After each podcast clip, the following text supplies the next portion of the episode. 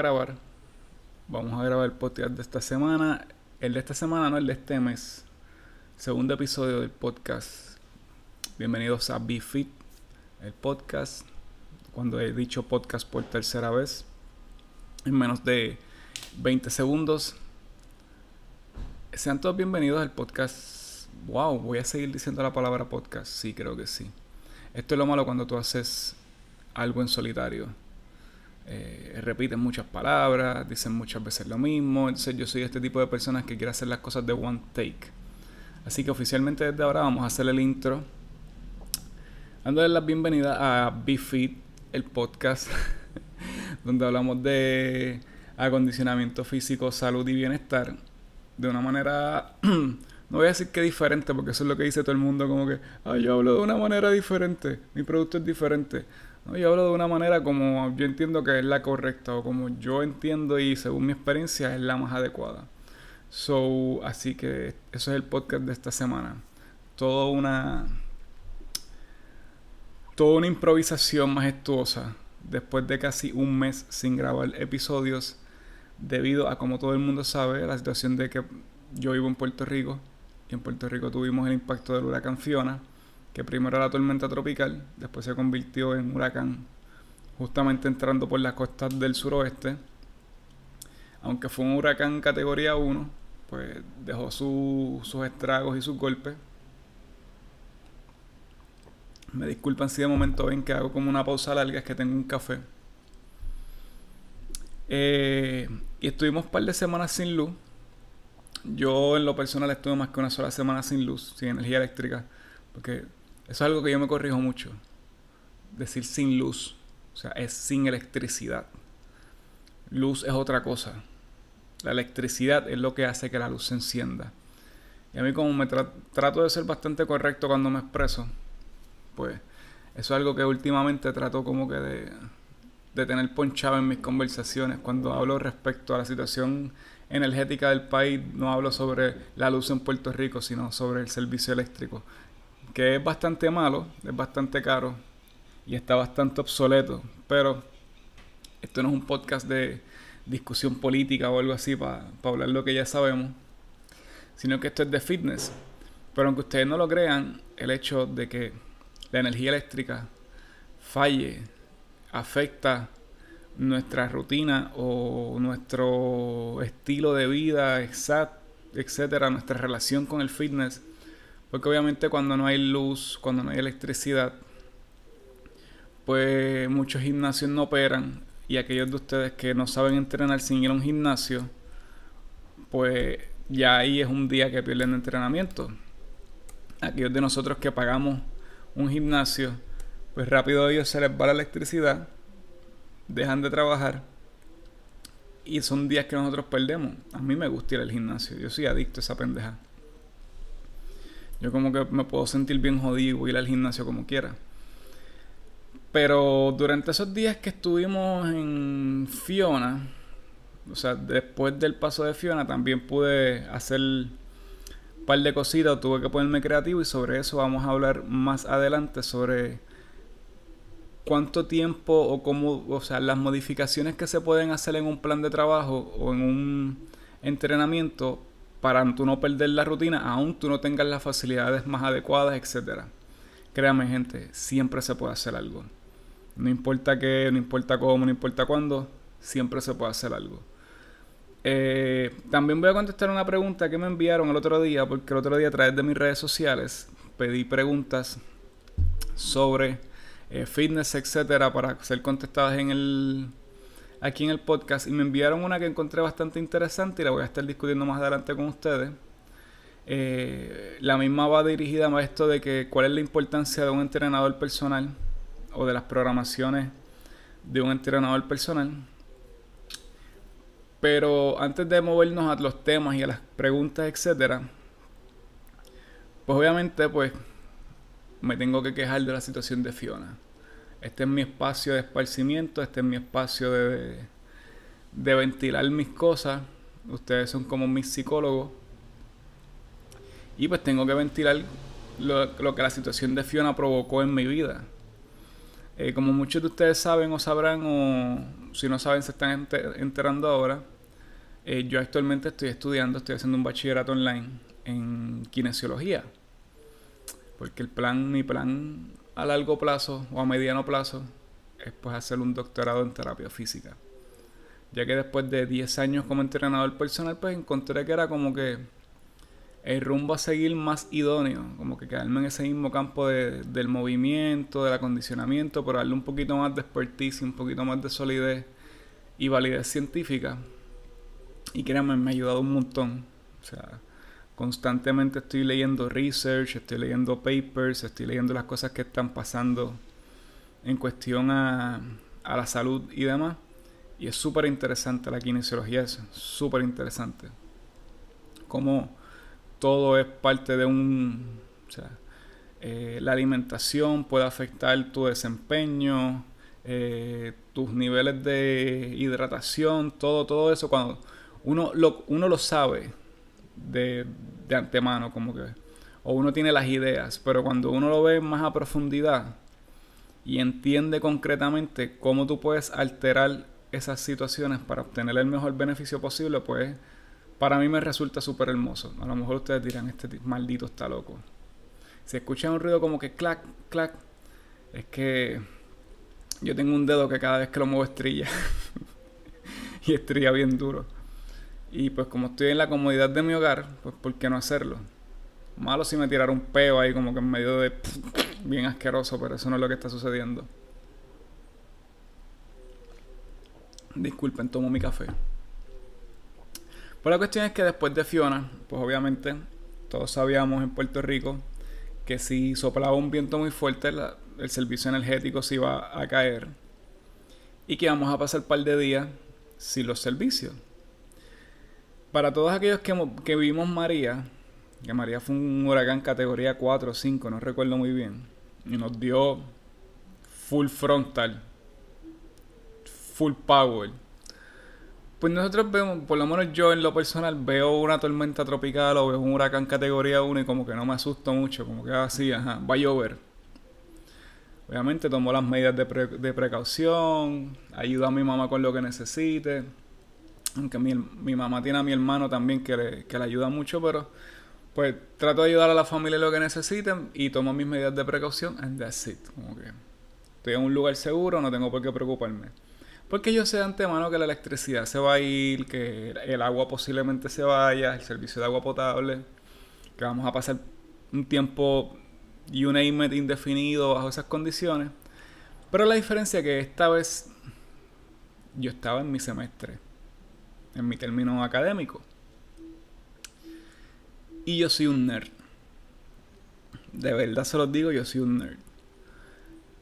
Eh, y cuando se fue la energía, que yo me percato que esto va a durar mucho tiempo, pues obviamente le escribo a mis profesores y les digo como que miren, tengo esta situación, eh, nos acaba de pasar un huracán por encima, no tenemos electricidad, no tengo la manera de conectarme al internet.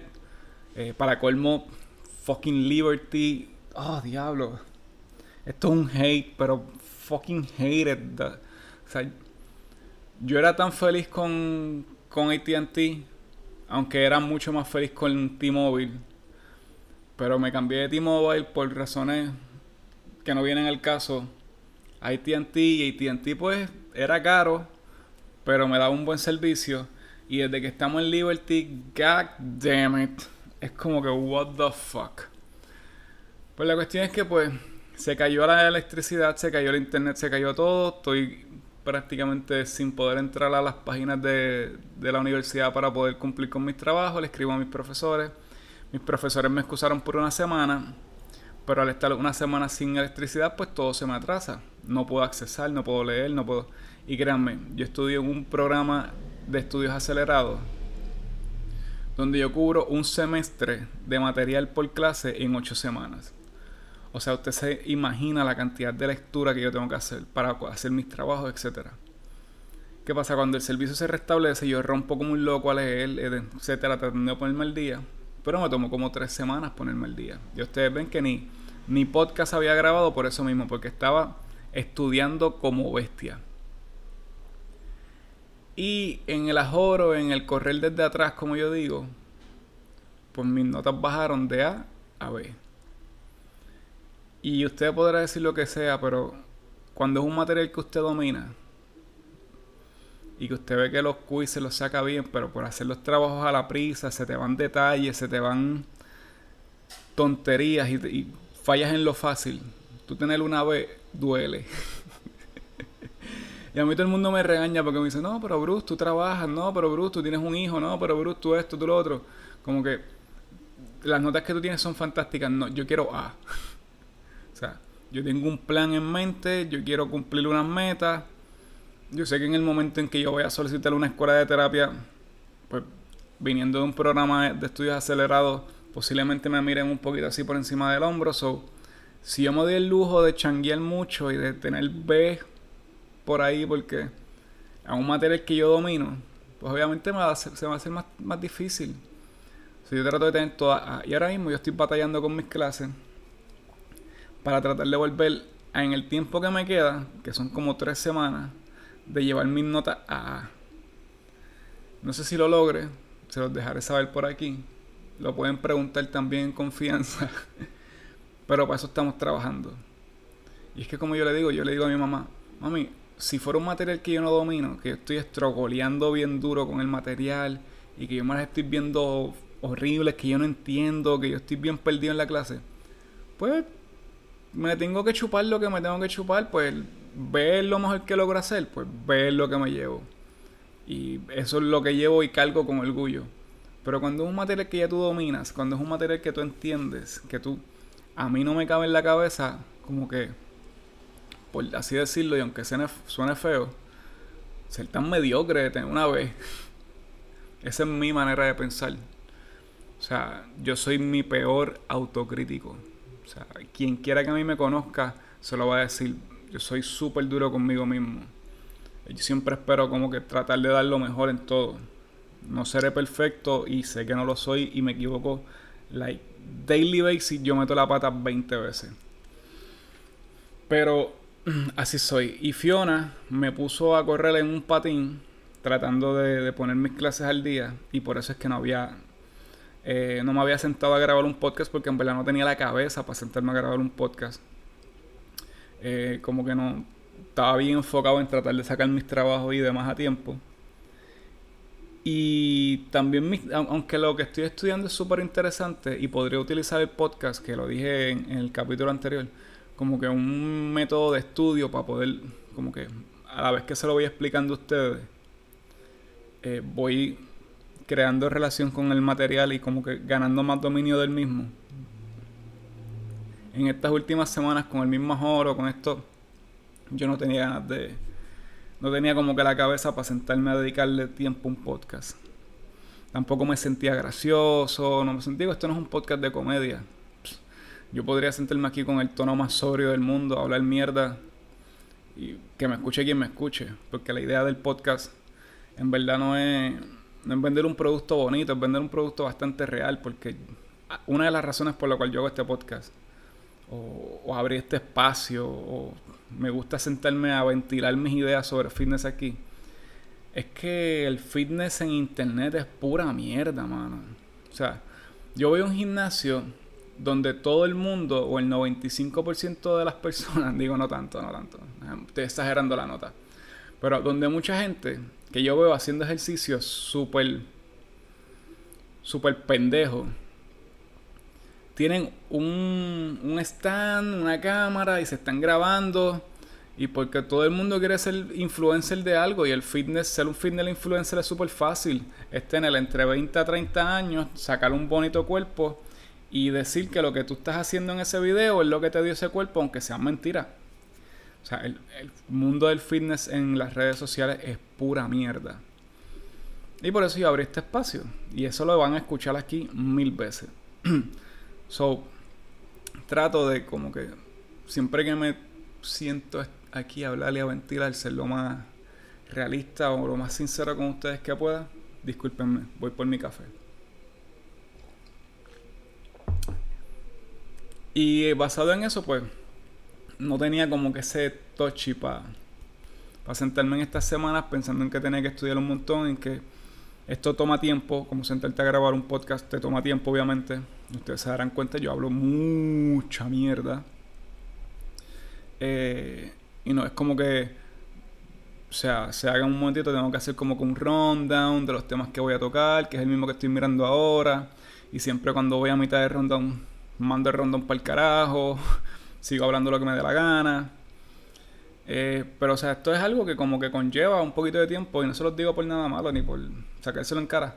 Pero para poderlo hacerlo bien me gusta hacerlo como que relax. No sé, como ya la universidad está el día, ya estoy en las lecturas que me tocan, ya estoy en la semana que me toca, el training en lo personal va corriendo al día, etcétera, porque será otra.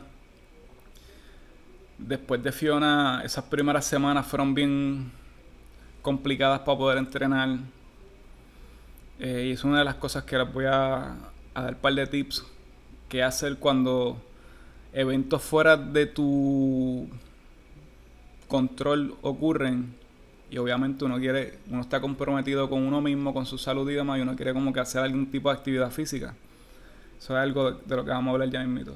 Pues después de Fiona, muchas cosas se, se revolcaron por un tiempo y yo decidí no grabar podcast que mucho tiempo para dar una excusa. Ahora que lo pienso, es como que llevo rato dando esta excusa. y lo puedo ver en el reloj que corre constantemente. Pero nada es para como que aquellos que, que están escuchando el podcast y que se preguntan como que, diablo, este cabrón grabó un episodio, se fue y no va a grabar más ninguno. No, voy a seguir grabando, pero como esto es algo que se hace por amor, pues obviamente se hace cuando el amor está listo para brotar no lo puedo forzar a hacerlo cuando no puedo, cuando estoy... Porque en la vida hay prioridades. Y pues aunque yo quiero ayudar a la mayor cantidad de gente a través de este espacio a que tengan un mejor entendimiento de lo que es el fitness, el ejercicio, el acondicionamiento físico, etcétera, pues, pero también tú sabes, como que la universidad es una prioridad, mi familia es una prioridad, etcétera. Pero vamos a lo que nos compete, vamos a hablar de fitness. Para el carajo Fiona, Fiona ya pasó como tema por ahí se fue violando por el carajo. Eh, sé que hay gente que todavía no tiene electricidad en la isla, está cabrón. Si tomamos en consideración que fue un huracán categoría 1.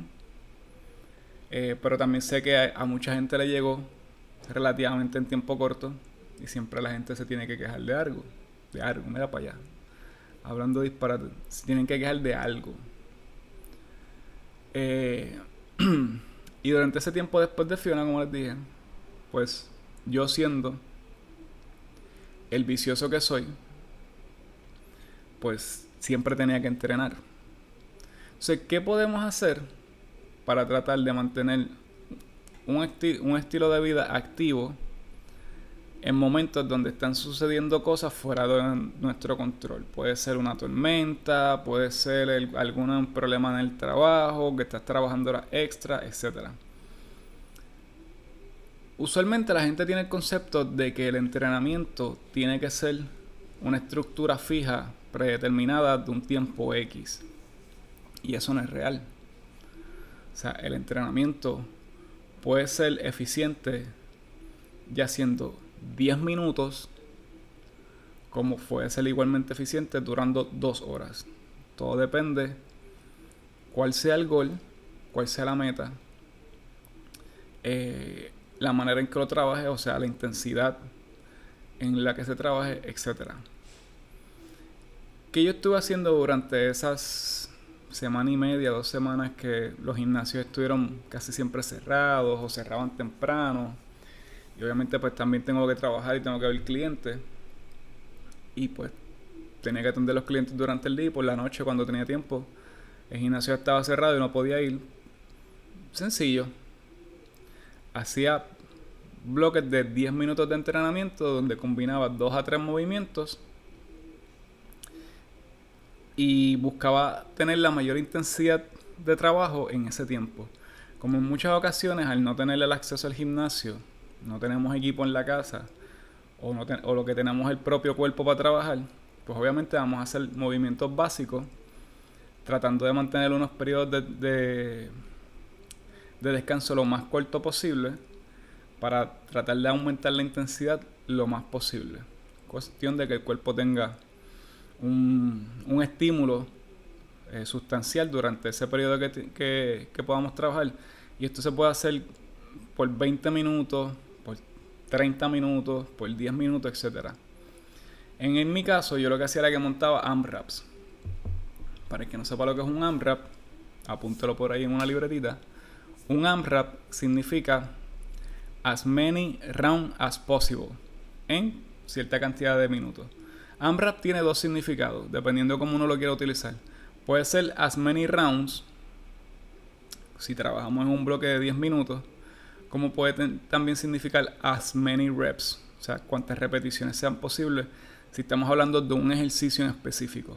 Pero si estamos hablando de un bloque de trabajo, sea de un biplex o de un triplex, biplex refiriéndome a dos ejercicios, triplex refiriéndome a tres ejercicios, pues cuando trabajamos en un triplex, pues podemos trabajar en un AMRAP de 10 minutos o de 15 minutos o de 20 minutos inclusive. Y lo que vamos a hacer es que vamos a coger movimientos básicos como lo puede ser el push-up, la sentadilla, eh, lunges, eh, si tienes algún tipo de kettlebell en tu casa, puede ser kettlebell swing, etc. Y los vamos a mover en una cantidad de repeticiones moderada entiéndase 5, 10 repeticiones. Y en la combinación de movimientos, dentro del biplex, vamos a poner que vamos a trabajar dos movimientos. Pues un biplex que a mí me gusta mucho es kettlebell swing con push-ups. Tú haces 20 kettlebell swing, 10 push-ups. Y puedes mantener los push-ups en 10 durante los 10 minutos. A ver cuántas rondas tú logras sacar en esa cantidad de tiempo. Como también puedes hacer, por ejemplo, hay otro tanque que también me gusta que es 1553. Estos programas yo los aprendí hace muchos años eh, leyendo a Dan John. Dan John es un coach estadounidense muy bueno. Para que le guste el entrenamiento de fuerza y atlético juvenil, le hace a Dan John, va a aprender un cojonal de cosas. Dan John tiene otro, otro programa que se llama 1553 y el 1553 corre por lo que se conoce como un IMON. Un IMON es every minute on the minute. Usted pone la cantidad de minutos que usted quiera trabajar en un reloj de intervalo. Ponte que quieras trabajar 10 minutos. Pues 10 minutos equivalen a 10 series. Y durante cada minuto tú vas a hacer 15 kettlebell swing, 5 goblet squats y 3 push-ups. 15, 5, 3. Créame, gente, se escucha sencillo, pero cuando tú tratas de encajar esa cantidad de trabajo en un minuto, tratando de hacerlo lo más rápido posible, para que te sobre tiempo suficiente para descansar para el próximo minuto, cuando estás en el tercer o cuarto, quinto set, todavía te faltan cinco sets para el frente y la vas a sentir hasta en el tuétano. Y cuando vayas llegando al set 10, vas a querer quitarte for sure. Pero un mecanismo que yo utilizo para no quitarme es decir, como que ya yo llegué aquí, ya tengo que terminar esto. O sea, primero me muero. Pero esos son mecanismos que uno puede utilizar para tener entrenamientos cortos, efectivos, eficientes, que le dan un buen estímulo al cuerpo, te van a hacer sudar, te van a ayudar a oxigenar.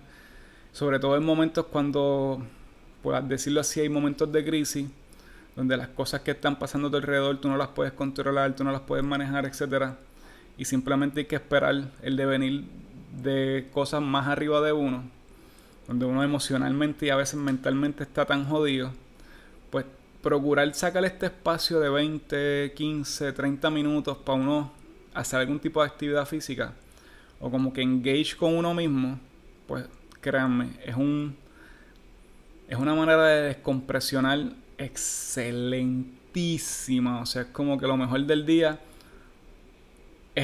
son esos 20 minutos.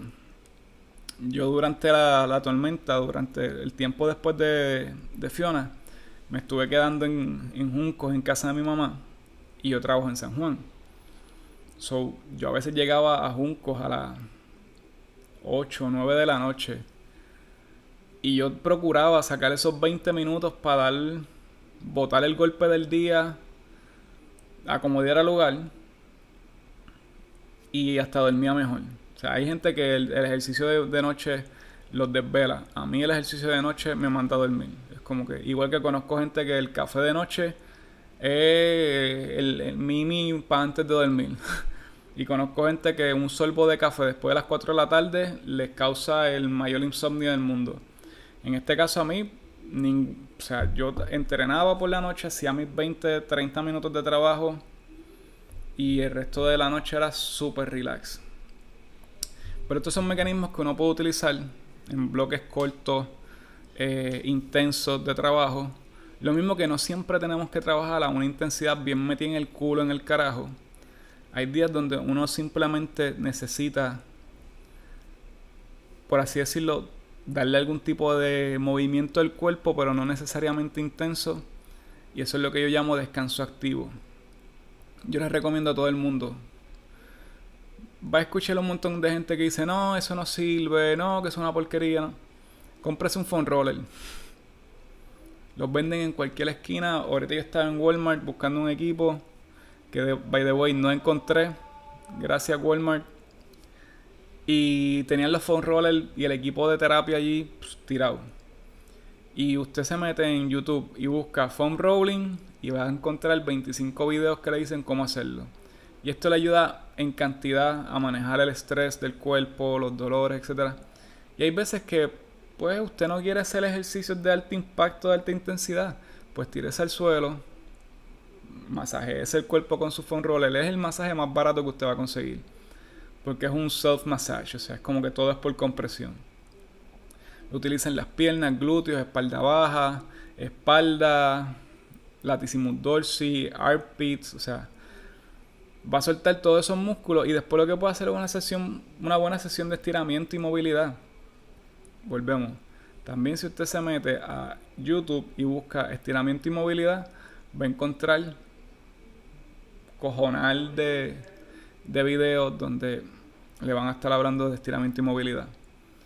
Así que esos 20, 30 minutos, ya sea que usted se sienta en la necesidad de hacer algo de alta intensidad o que usted sea un intensity junkie, como yo conozco muchos, o que su cuerpo esté bastante drenado por el día y necesite eh, tomar algún tiempo para hacer algún tipo de descanso activo, cualquiera de las dos esquinas que usted quiera trabajar, pero siempre se puede hacer 20, 10, 15 minutos de trabajo y mantener siempre el cuerpo en movimiento y mantener la rutina porque no hay nada peor que usted dejar que los problemas externos interfieran con su vida, dejar el ejercicio, abandonarlo por completo y después no saber ni tener la idea de cómo regresar porque da mucho trabajo comenzar a entrenar.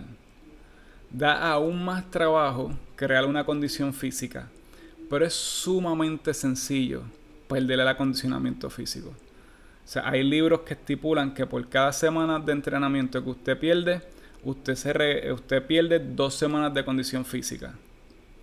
O sea, imagínese lo fácil que es usted como que quitarse de, del entrenamiento. Así que si usted es una de esas personas que como yo hace las cosas por salud más que por estética, aunque la estética también es un, un premio añadido al trabajo que uno hace. Perdón, fui por café. Eh, yo les recomiendo que así sea, así haya causa a su alrededor, así estemos en medio de, de, un huracán, etcétera, siempre busque dentro de lo que esté pasando sacar 20 minutos para, para usted mismo, para ya sea para tener un, buen descanso activo, pasarse en foam roller, estirar. Eh, si tiene un. que eso lo venden hoy día en todos lados también. En Walmart están allí choretas. Si vas a Burlington, las vas a ver. Son massage gun. Y volvemos. Vas a ver gente que te dice que eso es una porquería. Vas a ver gente que te dice que eso es lo mejor que hay. Vas a ver usted olvídese de lo que le diga a la gente y haga lo que mejor usted sienta que le funciona a usted. Porque siempre, si es por opiniones, nunca hacemos un carajo. Porque todo el mundo, las opiniones son como el culo. Todo el mundo tiene una y todos son diferentes. Bueno, no, los culos en su mayoría se parecen, creo, pero sí. Usted me entendió. Usted me entendió. No sé, habiendo dejado esa parte del entrenamiento en tiempos de crisis a un lado, otro de los temas que le quería traer era respecto a esta situación, por así llamarlo, o esta creencia. Este es el último tema que voy a, trabajar hoy, antes de seguir, y después voy a contestar la pregunta del, que me enviaron. Pero quería discutir esto porque lo, lo posteé el otro día antes de la tormenta, que lo iba a hablar con ustedes y no, como no había grabado podcast, pues es sobre el correr. Hay una percepción errónea entre que correr y el perder peso van atados de la mano. O de que correr es un ejercicio para perder grasa o para quemar grasa. Eso es un disparate garrafal. O sea, para empezar, para simplemente empezar, la grasa es una fuente de energía. Esa es una. Dos, la grasa no se quema. La grasa se oxida. Ante la presencia de oxígeno, se degrada y se utiliza como fuente de energía. Usualmente la grasa es, sirve o funciona como fuente de energía cuando tenemos periodos de actividad física excedentes a los dos minutos. Pero esto no quiere decir que después de los dos minutos usted exclusivamente esté quemando grasa. El cuerpo tiene tres fuentes de energía. Una es el ATP, el segundo es el ay, glucógeno o glycogen en inglés y el tercero, el tercero es el oxidativo o las grasas. Estos estas tres fuentes de energía en todo momento que usted realiza actividad física excedente a los dos minutos se están interconectando o jugando en una con la otra. O sea, no es que no es un procedimiento lineal donde después de los 30 segundos dejamos de utilizar ATP para usar glycogen por los próximos minuto y medio y a los dos minutos exactos ya no utilizamos las otras dos fuentes de energía y simplemente utilizamos grasas como fuente de energía. No. O sea, esas tres fuentes de energía en todo momento van intercambiándose durante el proceso o la actividad física que estemos eh, ejecutando. Por mala percepción, la gente piensa que para perder grasa, eh, usted tiene que, que hacer cardio. Eso es un disparate. O sea, el cardio sí le va a ayudar porque obviamente si usted está haciendo una actividad física que excede eh, los 20, 30 minutos, pues ¿qué usted va a estar haciendo? Va a estar consumiendo calorías, va a estar quemando calorías y por ende va a estar necesitando fuentes de energía y por ende va a, a utilizar esos depósitos de grasa que están ahí para ser, para ser utilizados como fuente de energía y los va a empezar a agotar. Pero la razón por la cual la gente pierde por ciento de grasa es porque está haciendo una ah, nutrición hipocalórica. O sea, usted consume menos calorías de las que gasta. O sea, si usted gasta 2000, usted está consumiendo 1500. Y obviamente al cuerpo tener, estar recibiendo menos calorías de las que necesita, pues va a ir a esos depósitos de grasa a extraer y por eso usted va a perder por ciento de grasa. El hecho de que usted haga más o menos cardio no significa que usted va a quemar más o menos grasa. ¿Por qué los fisiculturistas son tan locos recomendando el cardio para la grasa? Porque después que tú entrenas como bestia, como ellos lo hacen, el tú caminar en una trotadora durante 45 minutos es una excelente manera de quemar calorías, seguir quemando calorías sin estresar tanto el cuerpo. Igualmente usted puede correr bicicleta, usted puede yoguear, etc. Pero donde yo quiero ir es que muchas personas cuando están comenzando en esto del acondicionamiento físico dicen, no, yo tengo que hacer cardio para poder después hacer pesa. Yo, entonces tienes un problema de sobrepeso y quieres empezar a yoguear o a caminar largas distancias con un problema de sobrepeso bastante graso. Eso puede ser una vara de doble filo. ¿Por qué? Porque tus rodillas, tus articulaciones, tus caderas, etcétera, tus músculos no están preparados o eh, eh, acondicionados para esa actividad física. So, tú vas a poner un estrés de más en tus rodillas, etcétera, y sobre todo para aquellas personas que comienzan rápido a yoguear. Porque hay ciertas personas de que llevan un estilo de vida sedentario, pero no están extremadamente obesos, cuando deciden hacer algo por su vida y salir del sofá, perdón, optan por la opción de irse a trotar. Pero ¿qué tú estás haciendo? Le estás poniendo un estrés de tres veces tu peso a una articulación que no cuenta con el acondicionamiento para realizar esa tarea. Por tal razón, a la larga o a la corta te vas a lastimar las rodillas.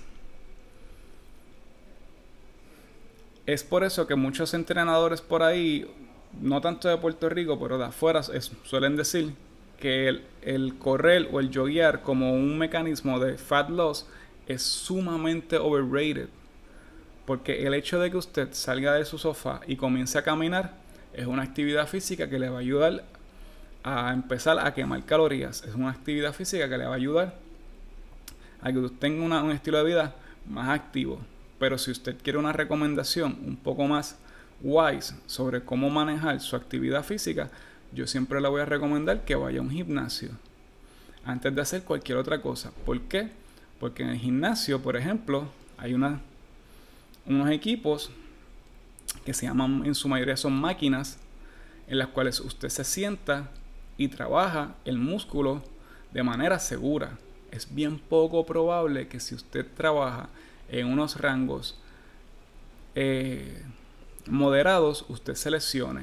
¿Por qué? Porque la máquina lo que va a hacer es que va a simplemente fortalecer ese músculo principal que está trabajando. Pongamos que estamos haciendo eh, knee extension o leg extension, como le dicen mucha gente.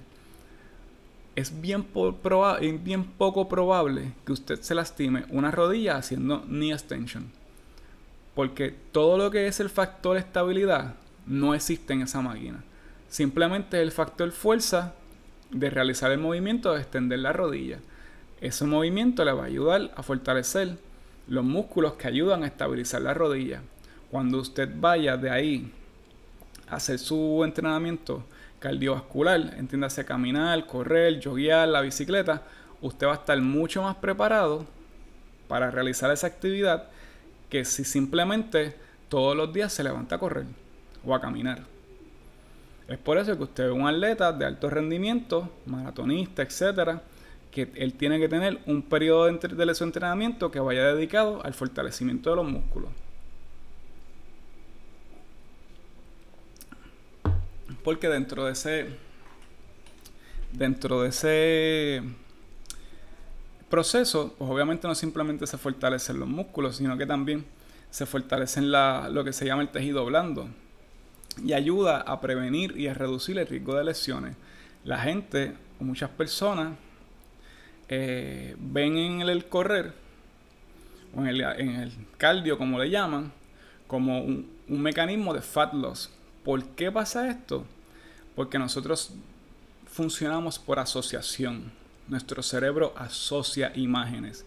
Y usualmente cuando usted ve un maratonista que corre 23, 26 millas creo que son es el maratón, no recuerdo bien el número ahora. 26 millas de profesión.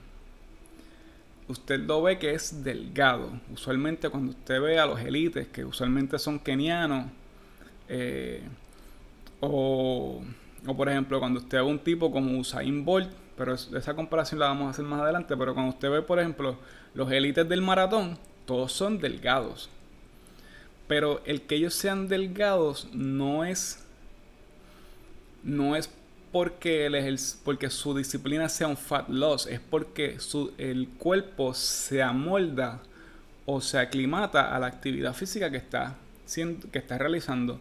O sea, para usted correr un maratón, el cuerpo va a sacrificar todo el volumen muscular, pues usted ve que los músculos de los maratonistas son como que alargados, no son bulky, son, ellos son bien delgados, bien, se, se ven bien ligeros. Y es porque su fisiología se adapta a la actividad física que realizan para ser lo más eficiente posible. Porque al final del día, el cuerpo es eficiencia. O sea, no hay nada, nada, yo no conozco nada más eficiente que el cuerpo. O sea, el cuerpo es sumamente eficiente en la manera en cómo se maneja. Y un corredor de largas distancias, la razón por la cual es delgado, no es porque el correr sea un fat loss exercise, no. O sea, es porque su cuerpo está adaptado a la disciplina que él practica. Y para tú correr constantemente 23, 24, 25, 26 millas, las que sean, tu cuerpo no puede ser bulky, musculoso o pesado porque eso no es eficiente. Al cuerpo le, le cuesta más mover un o sea, mover una fisiología así, a tú tener un, un, cuerpo que sea delgado, eh, slim, o sea, que, que, sea mucho más manejable en la distancia. Ahora, cuando usted ve un corredor de 100 metros, como para los que sean fanáticos de los 100 metros, como Usafa Powell, como lo fue Johan Blake, ese equipo jamaiquino que, que parecían unos monstruitos usualmente los corredores de, 100 metros, y cuando digo mostrito me refiero a físicamente, o sea, como que, o sea, estos tipos se quitaban la camisa, era abdomen, abdominales sobre abdominales, músculo sobre músculo, una cosa bien salvaje. O Ben Johnson, si mal no recuerdo, era otro. O vámonos al fútbol. Fútbol americano, los running back y los wide receivers suelen tener cuerpos bien, bien definidos. ¿Por qué? Porque ellos trabajan en corto su, cuerpo se amolda a ser explosivo y el músculo no es el mismo cuando está acostumbrado o está eh, acondicionado o entrenado para la explosividad que para eh, el endurance. Eso es lo que usted ve. Entonces, como nosotros trabajamos por asociación y trabajamos, vemos que los maratonistas son delgados, ah, pues yo voy a correr porque el correr eh, maratones y 10K y 20K y whatever y todas las K que existan, es lo que me va a hacer a mí rebajar. Y eso es falso. O sea, si usted no cuida lo que come, si usted no, no se alimenta correctamente, si usted no tiene una nutrición hipocalórica, usted no va a perder peso. Porque cuántos yo trabajé un montón de tiempo en Parque Central aquí en San Juan. ¿Y cuántos fluffy runners yo no vi? O sea, fluffy runners es lo que yo le digo que son gorditos que corren. Y con un endurance. ¿Por qué? Porque esto es entrenamiento cardiopulmonar. O sea, tú estás trabajando tu sistema cardiorrespiratorio. Tú estás haciendo más eficiente tu cuerpo en una disciplina que es el correr largas distancias. Y tus pulmones se van a aclimatar para correr estas distancias de manera lo más eficiente posible ¿Cuál es la diferencia entre un corredor que llega primero y el que llega último? La explosividad que tiene para dar el paso.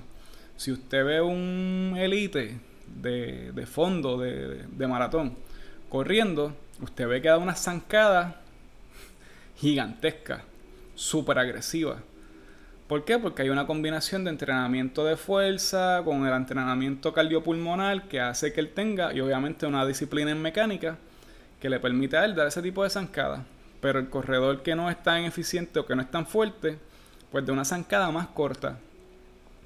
Y por eso se va a demorar más. Pero cardiopulmonalmente tiene la capacidad de recorrer la distancia. Por eso es que el pensar que correr es un buen ejercicio para perder peso no es del todo sabio. Si usted lo quiere seguir pensando, lo puede seguir pensando. Si usted me va a decir, no, que, que yo era obeso y perdí 100 libras corriendo, pues fantástico. Pero lo más seguro vas al gimnasio y no puedes mover, no puedes hacer un squat con tu peso en la barra. O sea, porque no es lo mismo, porque tu sistema musculoesqueletal no está adaptado para esas cargas. Y tú tuviste la suerte de que lograste, metiste en ese mundillo de la corredera y no te lesionaste. Pero es erróneo pensar que el correr, saliendo de ser un couch potato, es la mejor herramienta para tú perder peso. porque no la es.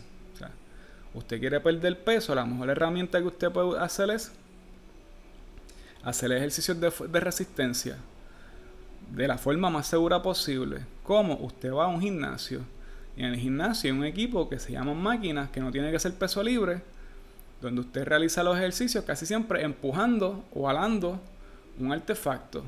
Esto le va a quitar el factor de estabilidad. Al no haber un factor de estabilidad, usted va a trabajar simplemente son músculos grandes que conlleva el movimiento, sea empujar, alar, squatting, etc.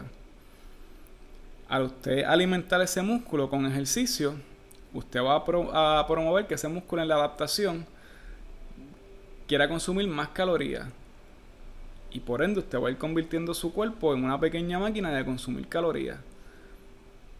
No sé si me sigue.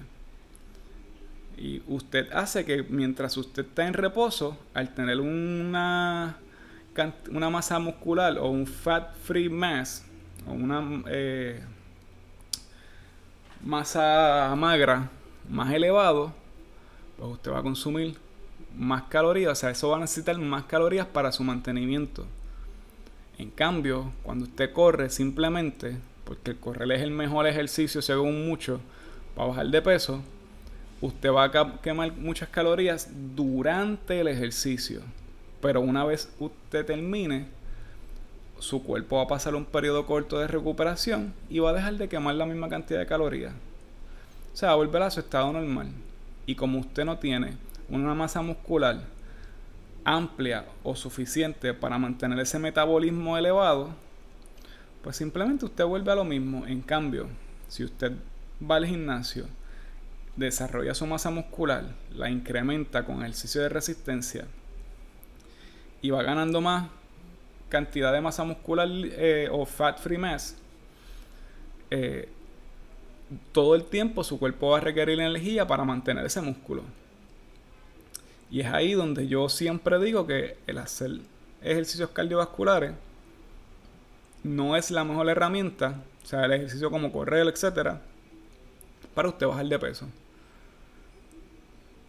Cuando usted corre, usted está empleando su sistema cardiorrespiratorio y usted está condicionando su sistema cardiorrespiratorio.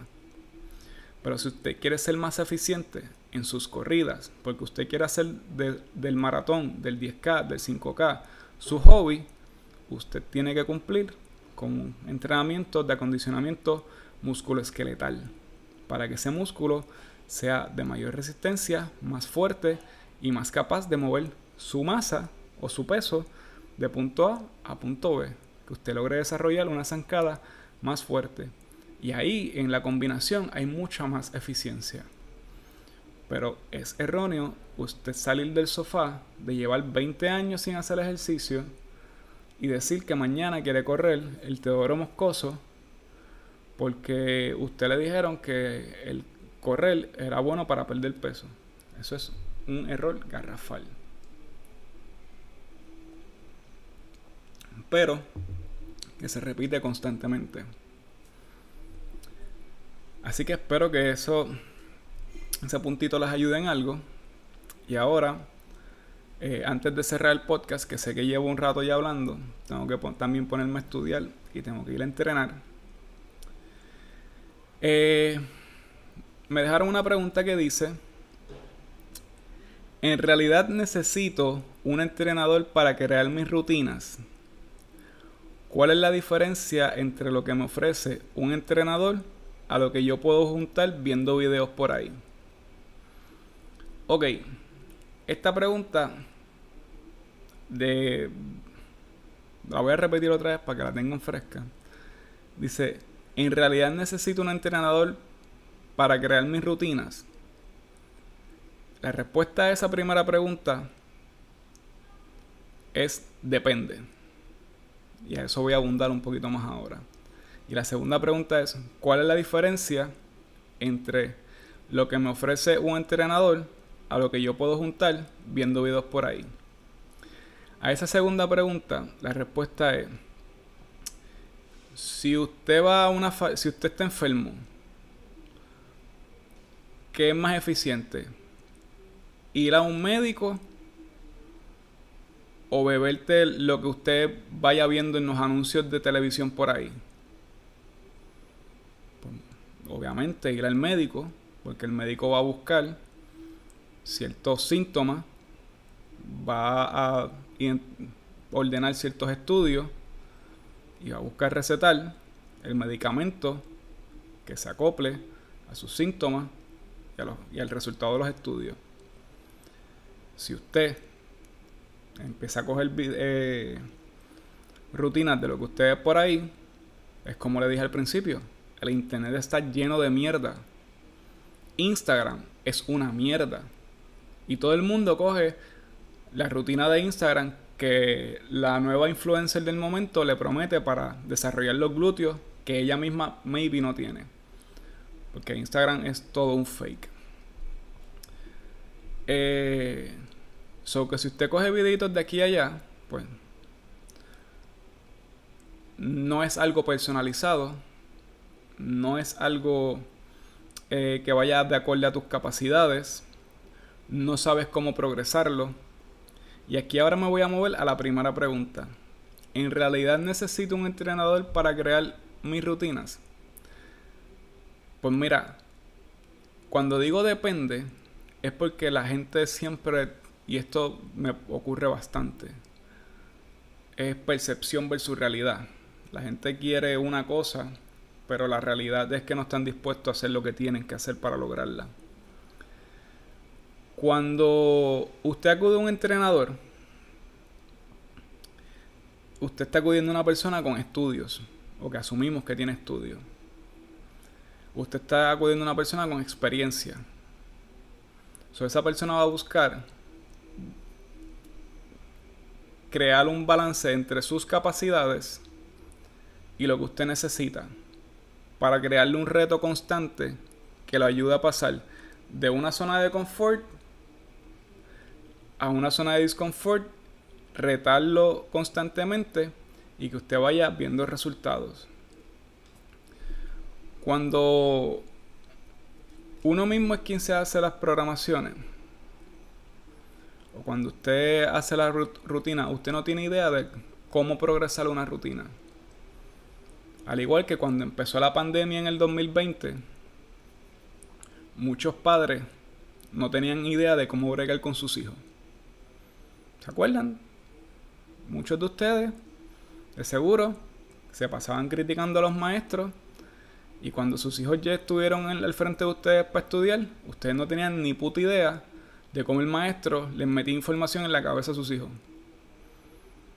¿Por qué? Porque cada profesión tiene su, su expertise y el entrenador estudió y se, eh, se empapó con una serie de herramientas para yo lograr brindarte las herramientas para que tú logres tu objetivo.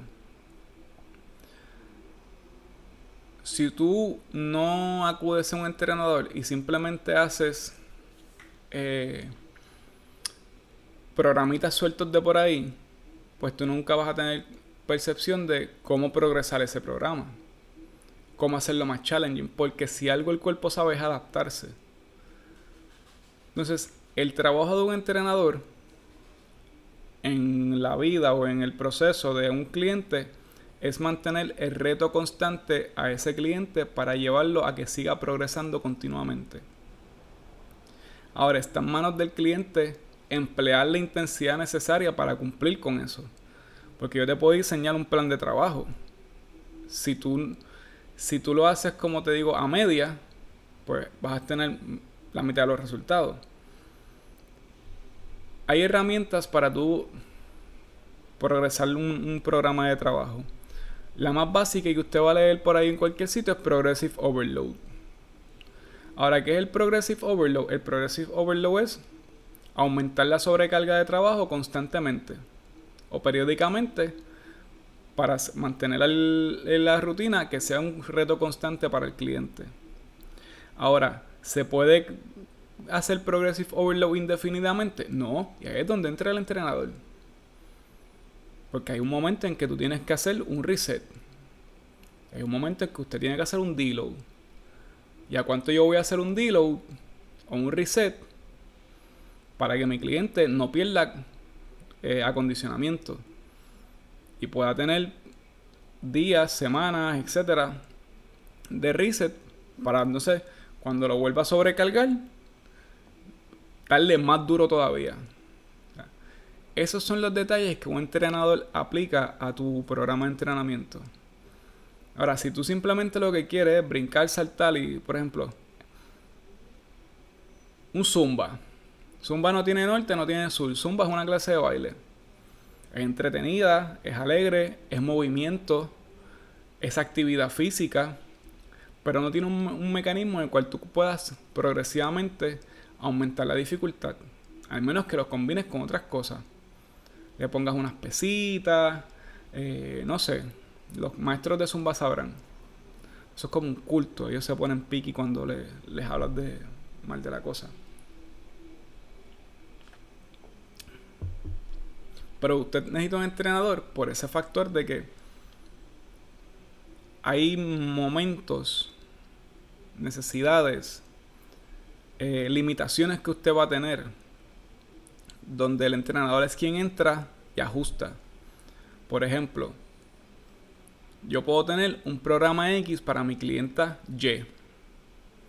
Y mi clienta Y llegó hoy a donde mí y me dice,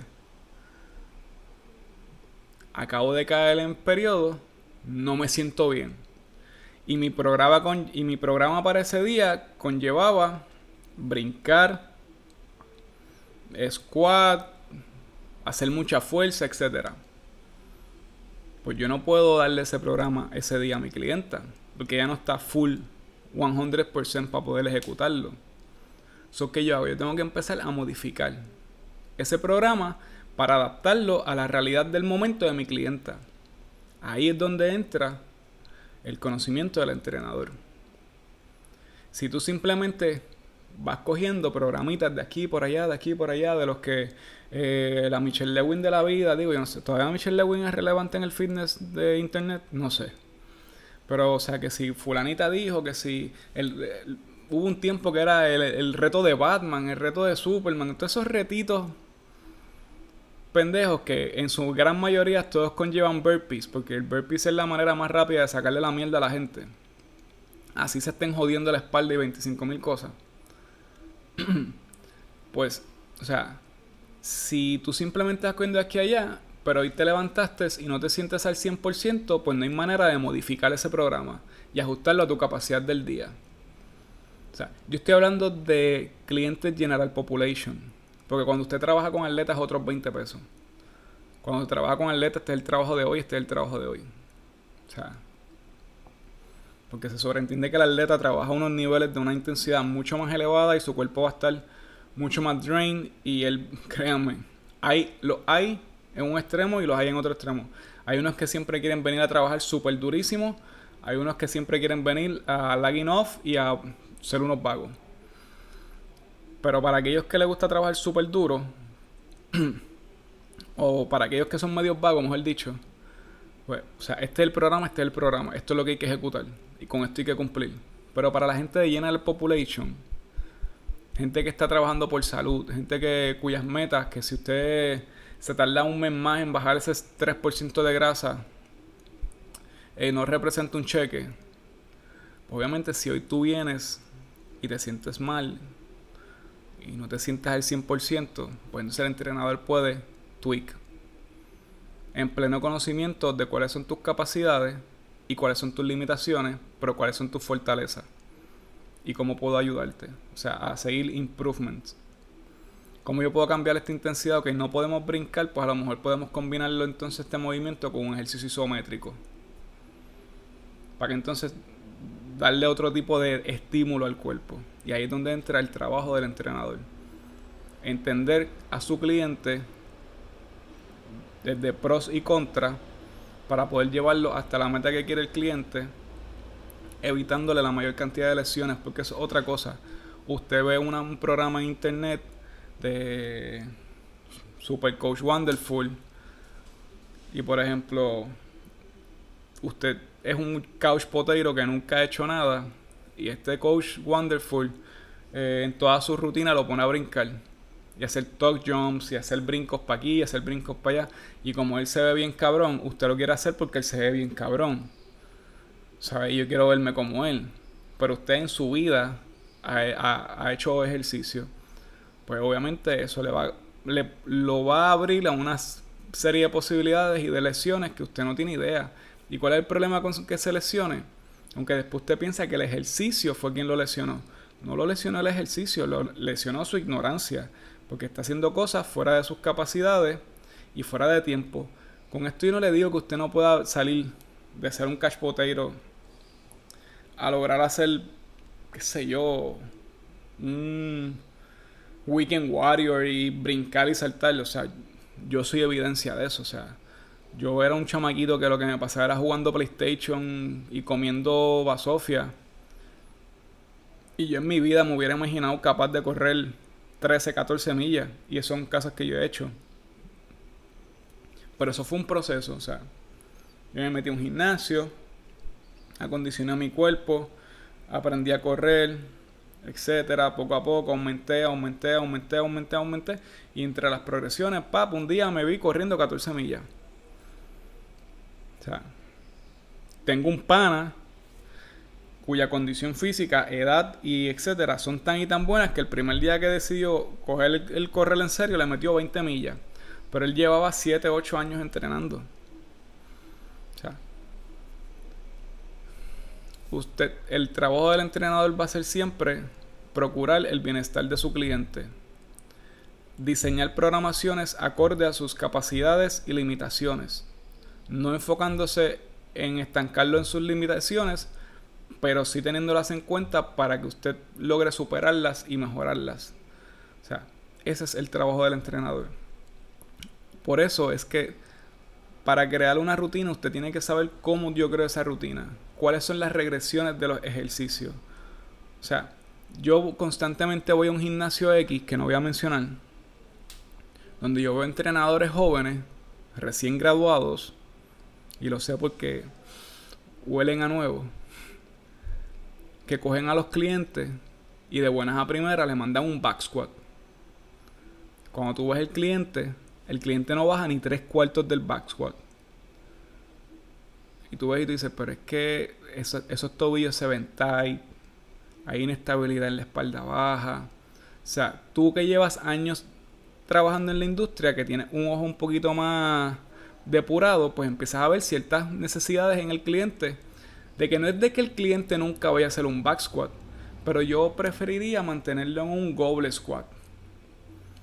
Porque la manera en que va a agarrar el, dumbbell, como está al frente, es un counterbalance para que él pueda lograr mayor profundidad. ¿Ves? Y tú vas trabajando por progresiones. todo ejercicio tiene una progresión y una regresión. Y ahí es donde entra el trainer a saber en qué, en qué escala tú estás como yo te, en dónde yo te coloco para sacar lo mejor de ti sin que tú te me lesiones. O reducir la, la posibilidad de lesiones. O sea, eso tú no lo vas a encontrar en una rutina de, qué sé yo, 300. Sea el próximo 300.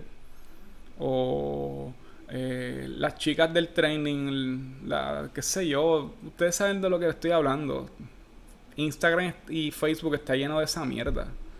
O sea que mm, alguien coge 25 ejercicios, los pone en una página, pone una foto de un tipo que se ve bien cabrón, de una muchacha que se ve super fit y te pone la programación así y esto es lo que ellos hacen. Embuste, mierda, bullshit. Entonces tú coges ese programa y lo empiezas a hacer, pero no sabes ni qué progresiones darle, ni qué regresiones hacer de los ejercicios y te esfuerzas en un montón de cosas y el soreness que te da es horrible. Después no sabes qué otros ejercicios hacer, o sea, una cosa son hacer challenge dentro de tu programa de entrenamiento donde yo te diga, ok, hoy es el día del challenge. Y hoy vamos a hacer, por ejemplo, un coach que a mí me gusta mucho, Brett Contreras, tiene un challenge que yo no sé si todavía lo hace, que se llama el Sexy Challenge. Y el Sexy Challenge gira en torno a hacer una serie de movimientos base o básicos con tu propio peso o tu peso en la barra. Y es cool hacer ese challenge y ese fue mi entrenamiento de hoy. Y duró 25 minutos. Por eso es porque ya tú tienes una condición física, etc. a tú estar haciendo los 25.000 challenges de Instagram, que como te digo, esa gente que coge 30 ejercicios, 10 de ellos son una variedad de burpees, porque el burpee es la mecánica más fácil de sacarle la miel a la gente. Y ponerlos ahí y ponerte una foto de un tipo bien fit y una muchacha bien fit y decirte, así es como ellos entrenan. Y por eso se ven así. Y tú te lo comiste con, con tú sabes, con... Ay, qué rico, qué rico, así me voy a ver yo. No es real. O sea, la realidad del asunto es que el cuerpo tiene la capacidad de realizar una serie de, de movimientos básicos. Y la mayoría de los trainers serios, si usted lo ve entrenar, si usted va una semana a un gimnasio con un trainer serio, usted va a decir que su rutina es lo más aburrido del mundo. Pero a la misma vez va a ver al trainer y va a decir, pero ¿por qué tú te ves tan bien? Si este programa es bien aburrido. Porque tú lo único que haces es squat, deadlift, bench press, overhead press, rowing, and repeat. un programa de entrenamiento, o sea, bien hecho, es hacer los mismos movimientos con diferentes grips, con diferentes tempos, con diferentes intensidades, con diferentes volúmenes, etcétera. Pero no hay eso de que yo veo gente que eh, que si vamos para el Bosú, que si es un montón de mierda que te ponen más en riesgo de lo que te dan. Pero un entrenamiento básico es usted quiere empezar a entrenar, que progrese desde 0 a 10. 0 es un squat. Un wall sit, que es que tú te sientas en la pared. Cuando ya tú aguantes un minuto, te pones una pesa encima. Cuando tú aguantes un minuto con esa pesa encima, pues sales de ahí y empiezas a hacer squat body weight. Pero hasta que las rodillas pasen por debajo del nivel de las eh, que, las caderas pasen, rompas paralelo de 90 grados. Y así tú sigues evolucionando y cuando ya puedas hacer, qué sé yo, 100 eh, squat, pues agarras un dumbbell. Cuando ya puedas agarrar un dumbbell de 100 libras y hacer, qué sé yo, 20 eh, goblet squat, pues entonces dices, voy a hacer un front squat con la barra. Y cuando haga 135 de front squat para 10, pues voy a hacer un back squat. O sea, ahora mismo estoy como que divagando entre los ejercicios. Esa no es una secuencia prudente o real. Pero lo que quiero decir es que todo ejercicio tiene una regresión y una progresión. Y ahí es donde entra el trabajo del entrenador. Cuando yo me siento a hacer una programación para un cliente, yo programo de acuerdo a las capacidades de mi cliente. Yo lo voy a poner en una de estas progresiones o una de estas regresiones. Si mi cliente hoy llega y me dice que porque usó X calzado o porque eh, trabajó tantas horas de pie, le está molestando la espalda baja o le está molestando la rodilla, pues entonces a lo mejor hoy maybe no es el día para que él me haga un back squat. Hoy es el día para que él me haga un front squat. O hoy es el día para que él me haga un goblet squat. O hoy es el día para que él me trabaje en una leg press. ¿Me siguen? Entonces yo modifico el programa. Un programa que usted lo obtiene sacando videitos de aquí y de allá es un programa inventado sin base, sin fundamento, sin norte, sin sur, sin, sin ningún tipo de sentido. Y el entrenamiento tiene mucho sentido. O sea, cuando usted va a un gimnasio, el, el, el, usted ir a un gimnasio a entrenar es una manera o una forma estructurada de usted prepararse para un mundo eh, impredecible. O sea, usted va a hacer squat en todo momento, usted va a empujar algo en todo momento, usted va a dar algo en todo momento. O sea, en su diario, haga un logbook de cuántas veces usted hace un squat o cambia de nivel. Haga un logbook de cuántas veces usted ala algo. Haga un logbook de cuántas veces usted empuja algo o carga algo. O sea, van a haber miles de situaciones en las que usted lo hace. En posturas, en desbalance, en posiciones que a veces parecerían hasta imposibles. Cuando yo voy al gimnasio, yo creo un ambiente estructurado donde yo acondiciono todos esos patrones de movimiento para que mi cliente sea capaz de realizarlo en un momento inesperado. Se me cayó el nene. ¡Fu! Me tengo que tirar para el piso, agarrar al muchacho. Tengo que cargar la compra. Salgo cargando la compra. O sea, tengo que levantar algo y ponerlo en la parte arriba de, del closet. En lo empujo hacia arriba. Que a lo mejor se me cayó otra cosa y lo tengo que empujar con una mano para agarrar lo otro que se me cayó. Usted tiene la capacidad física porque usted entrena. Y ese entrenamiento es diseñado por alguien que se supone que tenga el conocimiento y las herramientas para procurar que ese acondicionamiento se dé. Esa es la diferencia entre usted simplemente ir y seguir haciendo todas las maquinitas, todas las maquinitas, o hacer un programa de eso de internet a tener los servicios de un entrenador personal. Con esto no quiero decir que, por ejemplo, aquellas personas que no tienen pero un entrenador personal y vayan al gimnasio lo dejen de hacer, no. Pero hoy día el acceso a un entrenador personal es mucho más amplio que hace 10 años cuando yo empecé en esto.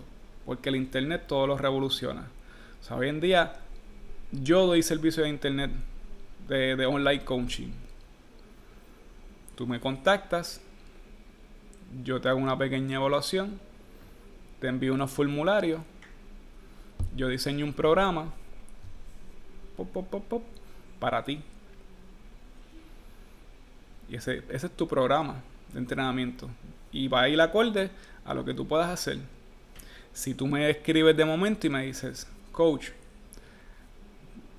tengo un problema en la rodilla, o tengo un problema aquí, yo entro a la plataforma, no de inmediato, pero a la próxima sesión que tú vayas a hacer ese ejercicio, tú vas a ver que hubo un cambio en la, en, la sesión.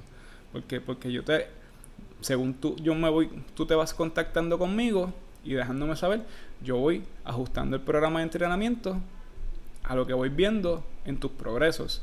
Si yo veo que tú vas progresando como un tren sin freno, pues yo te voy a aumentar el challenge constantemente. Y si tú no me dices nada, yo te voy a seguir metiendo challenge, obviamente con ciertos periodos en que bajo para que te dé tiempo a resetear.